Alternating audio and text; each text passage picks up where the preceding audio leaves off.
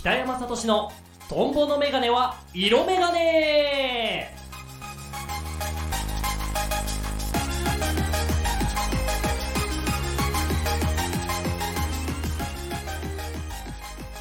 はい始まりました。トンボのメガネは色メガネえ11月後半配信スタートでございます。もう11月も後半ね、えー、ずいぶん冷え込んでそろそろみんなダウンとか来始めた頃でしょうか ね、皆さん、風邪、インフルエンザには気をつけて過ごしていただければと思います。まあね、そんな寒い、ね、寒さを感じる、ね、えー、今しがたでございますけども、ね、私ね、あのー、最近、あのー、もう、今頃って言われるかもしれないんですけども、あのー、ほんとね、何？ついこの間、人生で初めて、あの、東京ディズニーシーに行ってきました。ね、ほんとね、今更って思われるかもしれませんが、あの、もう関東地方に、あの、住み始めてからもう10年以上経ってるんですけども、マジで初めて行きました。あの、ディズニーランドの方、東京ディズニーランドの方は、昔、あの、学生時代と、あと、あのー、まあ、小学校、幼稚園とかの頃に行って、まあ、合計2、3回ぐらいかな、あのー、行ったことはあったんですけども、ディズニーシーの方は、あのー、行ったことがなくてですね、まあ、のディズニーシーができたのはもちろん知ってたんですけど、あのまあ、できてから、まあ、その後ね、ディズニーシーができた後行った高校の時のね、修学旅行の時も、まあ、ランドの方行っちゃって、ディズニーシーってね、今まで行ったことなかったんですよ。まあ、なんで、まあ、テレビとかでね、まあ、本当見たこと、ある程度の知識だったんですけども、もう本当、あの、恥ずかしながら、あの、今回ね、初めて西にね、足を踏み入れまして、いや、なんかね、ほんとね、びっくりした。すげえ、なんか、素敵な街並みというか なんか綺麗なところで、そのディズニーランドのなんか、ファンタジーファンタジーしてる感じとは、また全然違った雰囲気でね、なんか、本当に大人も楽しめる空間みたいな、かっこよさと綺麗さがあって、あの、めちゃめちゃね、楽しんできました。ね、あの、何？水がね、ディズニーシーっていうだけあって、何？水が、水の上を行くアトラクションとかもね、たくさんあって、あの、本当はね、あの、昔の自分からしたら、その、ももちろんね、なんかプールとかさ、普通の海じゃないからさ、あの、ジャポンって入るわけじゃないのは分かってたんだけど、そういう水のアトラクションが、ね、多いっていう、まあ、もちろんイメージがあったのよ。で、あの、私、トンボはね、泳げないので、あの、水がちょっと苦手なわけですね。なんでちょっと、ビビってて、あの、敬遠してた部分もあるんですけど、まあ、あの、なんですか、水の中に落ちそうになることもなく ね、あの、安全に楽しませてね、あの、いただきました。あのー、一緒にね、行った、あのー、のは、あのー、まあ、何を隠そうね、私、あの、実、実姉。あの、実のね、姉と、あの初めてね、行ってきたんですけども、まあ、あの姉はね、あの、まあ、何回かもう、シーンも行ったことがあるっていうので、まあ、じゃあ、あの、案内は任せなさいということで。あの、本当にただただついていった形になったんですけども、まあ、あの、何？結構ね、いろんな種類のものがあったんですが、あの、その姉がね、意外とあの、絶叫系というか、ちょっと、あの、怖い系の乗り物が、あの、好きで、私は、あの、乗れなくはないんですけど、そんなにね、あの、得意じゃなかったんで。まあ、あの、何？そのちょっと絶叫系の乗り物に、まあ、の連れてかれまして、あのー、ね、あのー、ちょっとね、大人っぽく格好つけて、ね、ディズニーシーに行った男がいたんですよ。ね、いたんですけども、まあね、怖いからめっちゃ声出した。キャーキャー言って乗ってた。結果、あの、楽しかったんだけど、あの、なんだっけな、インディ・ージョーンズの乗り物に乗ったんですよ。で、あの、結構、あの、左右にも振られて、あのー、ぐんぐん動くね、乗り物だったんですけど、もうね、そんなのさ、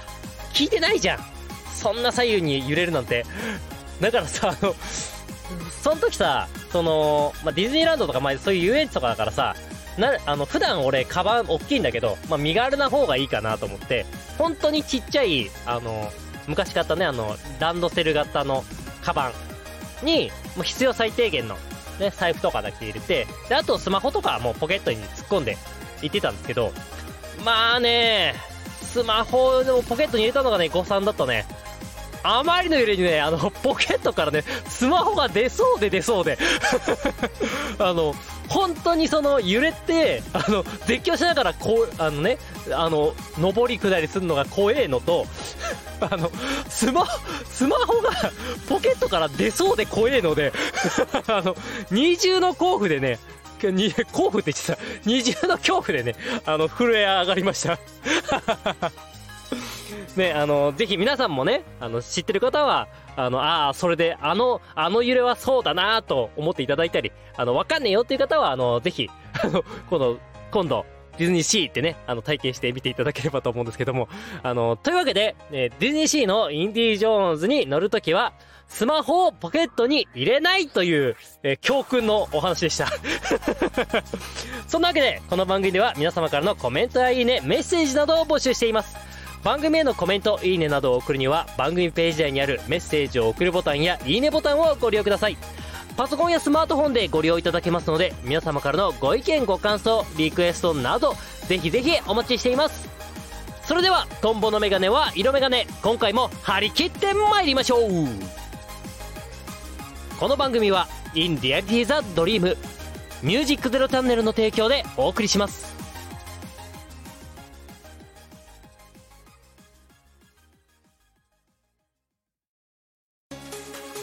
ミュージックゼロチャンネルオーディション2023開催決定。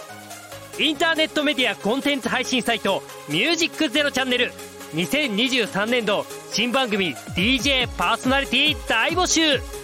次戦他戦は問いません。経験不問。皆様からのご応募お待ちしております。詳しくはホームページで。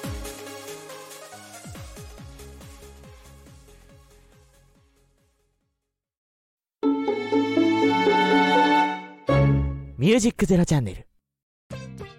トンボの妄想ナレーション。ションション。はいこのコーナーは、ね、私トンボがですね、まあ、その時気になったことだったり、まあ、季節の事柄、まあ、趣味 などなどね、まあ、そんなことについて、まあ、あのー、自分がね、勝手に想像を膨らませてだったり、まあ、あのー、ちょっとネットでいろいろ調べたりなんかして、まあ一つね、あの、ナレーションの文章として作って、皆様に、まあそれを、その情報なりね、私の 勝手な妄想なりを お届けしようと思う、そんなコーナーでございます。で、まあ今回は、まあ今11月ということで、まあ11月頃から始まる、まあある、まあ美味しいものについてね、ちょっとナレーションをまず作ってきたので、それを一つ聞いていただきたいなと思います。てなわけで、11月から始まるとある美味しいもののナレーション、聞いてください。どうぞ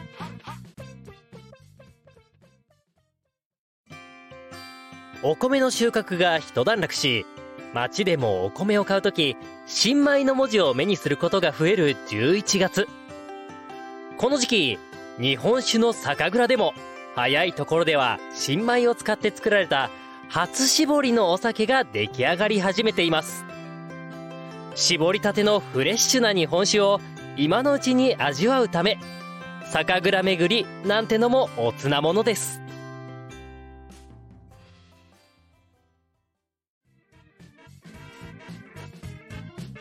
はい。というわけで聞いていただきました。ね、11月頃から始まるね、美味しいものとは、ね、あの、新米で作った初搾りの日本酒というね、わけでございました。まあ、この時期、あの、ボジョレ・ヌーボーとかもね、あるけども、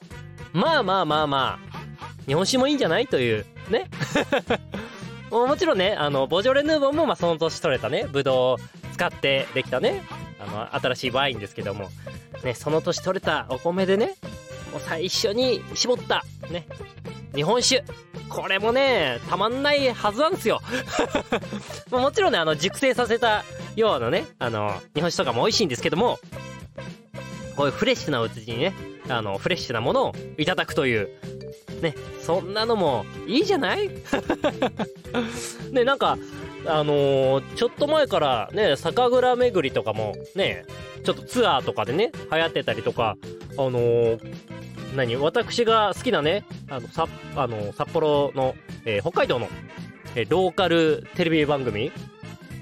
えー、ブギウギ専務っていうね番組でも何あの御朱印巡りの旅っていうあの企画がちょくちょくやってたりしてあの作家あの御朱印っていうのもあのねあのいや皆様が知ってるあのスタンプとかあのいろいろ書いてもらうねやつじゃなくてあの御朱印の種がねあの赤赤のね種じゃなくてあのお酒になってる御朱印っていうあののが今あんのよ。あの酒蔵行ってお酒をねあの直接そこで買うとそのラベルがもらえてでその何ごその酒蔵のラベルとかを貼るその御朱印用の何御朱印帳みたいなのも売ってたりして今ねその御朱印集めがちょっとあの流行ってるらしいのよだからね、ちょっと俺もね、あの、お酒はある程度好きでたしなむけども、そんなお酒強い方ではないんだけども、ちょっとね、行ってみたい。ね、御朱印巡り、ちょっとね、気になってます。ね、なんでぜひ皆さんも気になる方は、酒蔵巡りしてね、御朱印集めてみてはいかがでしょうか。そしてそして、えー、もう一個、今日ね、ナレーション作ってきたんですけども、もう一個は、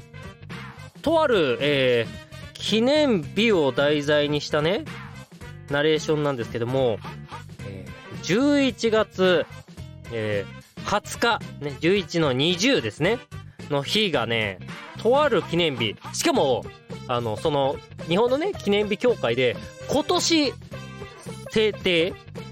された、えー、記念日がね、そんな新しい記念日があるんですよ。さて、一体何の記念日なのか。ね。ここで、クイズです。ね。一体何の記念日でしょ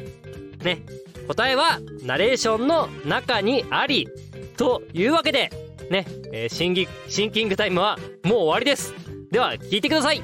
どうぞ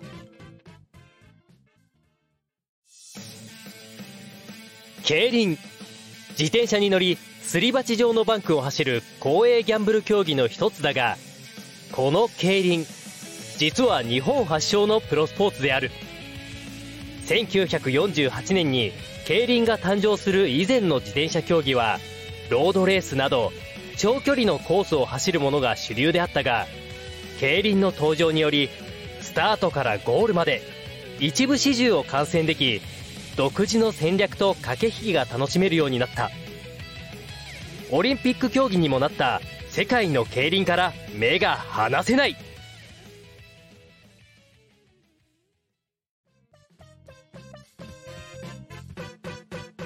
はい。というわけで聞いていただきました。ね。競輪でした。ね、えー、11月の20日はね競輪の日でございました。あのその始まった1948年の11月20日からねえー、スタートしたことにちなんで、今年、えー、制定されたね、えー、記念日になっております。ね、あの、競輪を運営してる JKA、ね、あの、JKA がね、制定したものらしいでございます。ね、あのー、知らなかった。競輪って、ね、日本発祥なんだっていうのね、私も今回これをね、あの、機に、あの、初めて知りまして、びっくり、びっくりよ、本当に。まあだから、その、競輪独自のね、あの、駆け引きの仕方だったりとかさ、その、相手を追い越して、何？風よけにしてとか、なんかそういうね、のの、なんか、戦略っていうのはさ、もう全部日本発信から始まったらしいのよ。ねそれが、なんか、その、オリンピック競技、世界のね、あの、スポーツ選手とかもやるようになって、今こうやって広がってるっていうとね、すご、すごいよね。ほんと。で、あの何？だから、それ、それこそさ、空手とか柔道とかと同じように、競輪も競輪で通じるんだって。その、世界で、そのスポーツのね、名前として。ね、なんか、意外じゃない？自転車競技でさ、日本発祥のものがあるっていうのがね、なんか、ほんとびっくり、びっくりしちゃうでしょ。ね、な、なんで俺、競輪ってさ、その、ギャンブルでもさ、今までやったことなかったんだけど、ちょっとね、今、あの、興味が湧いて、ちょっと行ってみたいなと思ってる。けど、やっぱね、見に行ったらさ、それはかけちゃうじゃん、多分。ね、なんでね、あのー、多分ね、ギャンブルは私のめり込むタイプだと思うので、あのー、1万円だけ持ってこうかな。多分ね、あの、余分なお金持ってたらね、多分、全部使っちゃって大変なことになっちゃうと思うので。もうほんとね、まあ、まあでも1000円かな ?1000 円で楽しめるかなわかんないけど、5000円、5000円、5000円にしとこうかな。怖いから。5000円だけ握りしめて、あの、今度、初挑戦しに行きたいなと思います。ってなわけで、えー、ナレーションのコーナーでございました。えー、ここからね、ちょっと一旦休憩、えー、CM のお時間でございます。えー、CM さん、えー、どうぞ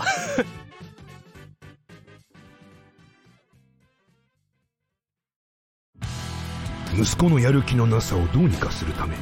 49歳にしてグラフィックデザイナーからラジオパーソナリティにジョブチェンジした男の愛と勇気と感動のドラマ。その先にあるのは夢か絶望か。来春全国東宝シネマズで公開予定。なわけないんですけどトムのおはこんちは版。この番組は25年間グラフィックデザイナーをやってきた49歳の男がまあくだらない雑談を繰り広げて小さじ1杯エロい話があるかな？そんな番組です。皆さんぜひ聞いてみてください。待ってます。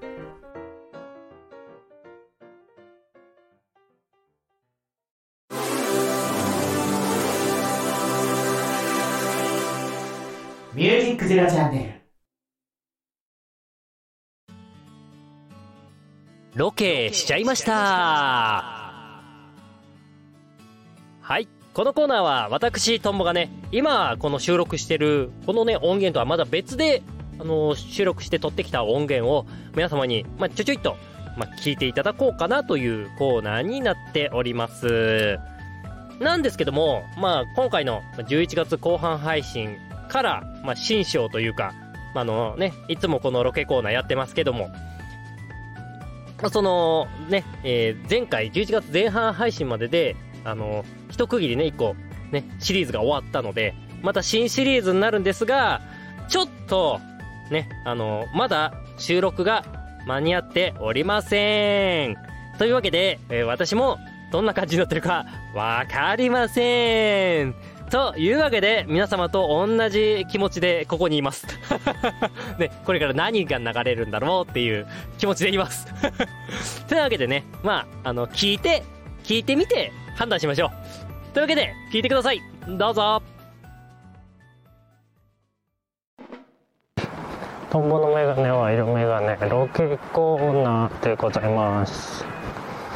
今回ね私トンボはねあることに気づいたわけですよまあ、あの今ね私東京の、えー、山手線でいうと高田の馬場近辺にねしばらく住んでるんですけどまあしばらく住んでているにもかかわらず一応徒歩圏内で行けるねあの電車の駅。で俺ね乗ったことないね電車が。あることにね気づいたのよ。もうかれこれね引っ越し途中引っ越したりもしてるけどこの近辺もう10年近くいるにもかかわらずよ。これがねちょっと早稲田の方にある都電荒川線路面電車。これね見たことは何回もあったけど結果俺乗っったことなかったなと思いまして今回まあ歩いて20分ぐらいかな家からのところにある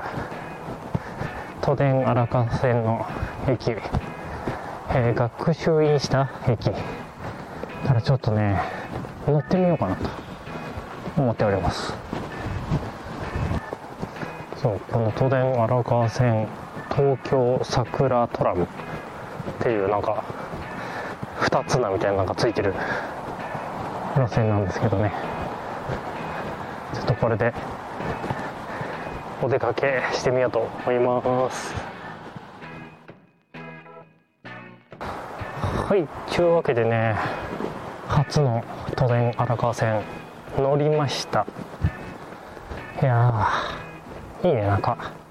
ちょっとバスとも違うしあんまり俺人生で路面電車って乗ったことなかったからンション上がるわ。あと何？あの途中 JR のね駅とかもある大塚駅をなんかの間を通ってくるみたいな道があるんだけどなんかねめっちゃカーブがその駅の作りの中を敷地をねうまく通るためにカーブがいっぱいあるのよ。あそこがねあの超楽しい。のうねうねっていう S 字クランクに入ったかのようなね高揚感があって。あと本当ね乗り慣れてないからねちょっと景色を見てるだけでも結構楽しかったな。まあそんな感じでね都電荒川線東京桜トラム乗ってきたんですけど、まあとりあえず降りたことないあたりというかねあんまり行ったことないあたりまで行ってみようということでね。駅の王子駅っていうあたりは、まあ、何回か行ったことあったりしたんでちょっとその先の梶原というね駅で今降りて歩き出してみました。そしてねなんかこの梶原駅の近くだと今ね都電荒川線初乗車しましたけど。そのねちょっと名前ともなんか関係ありそうな都電の中なるものをね売ってるお菓子屋さんが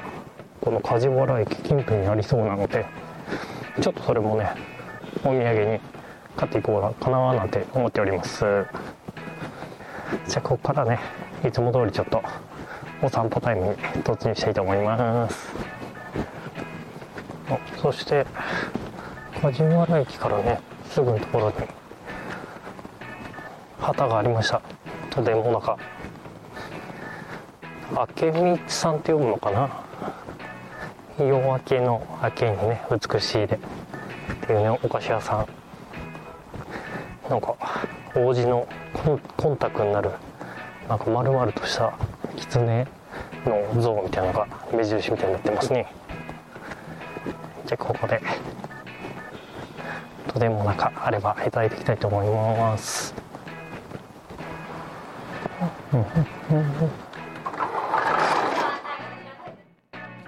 はい、というわけで聞いていただきました。ね、いかがだったでしょうか？ね、えー ね、私もね、まだどんなのが流れたかね、あの、分かってなかったんで、あの、なんとも言えないんですけど、えー多分、えー12月配信にも続くと思いますので、皆様、えーご期待ください。というわけで、ロケコーナーでした。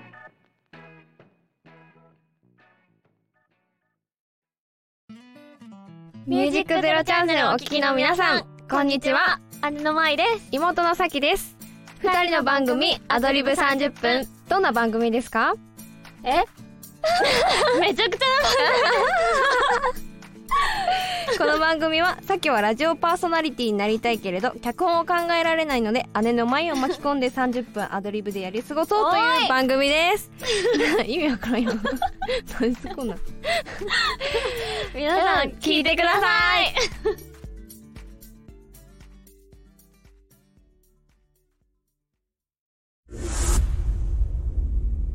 ミュージックゼロチャンネル。パワープレイ。ジャングルカンガルー。光。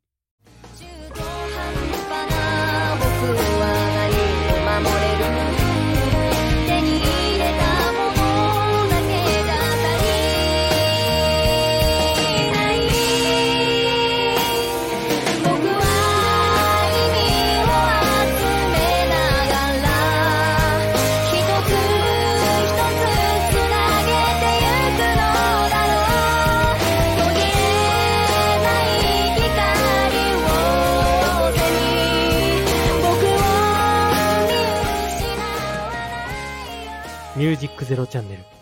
パワープレイ。ジャングルカンガルー。光。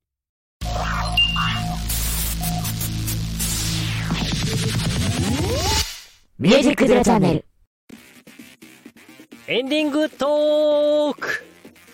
はいね、11月後半配信ももう残りわずかとなりましたが、まあ、あの、喋り残したことなどね、ちょっと詰め込んでいこうかなと思います。あの、冒頭ね、オープニングで喋りましたけども、あの、実はね、実子っていうの？わかんないけど、漢字で書くと実はね、あの、あんまり使わないからわかんないけど、ね、実子、ね、実姉とディズニーシーにね、この間行ってきたんですけども、まあ、あの、さあ、私もね、もう35歳になりまして、まあ、あの、なかなかさ、この年齢になるとさ、そんなに人と、何？喧嘩というかさ、言い争ったりとかってさ、ないじゃない。ね？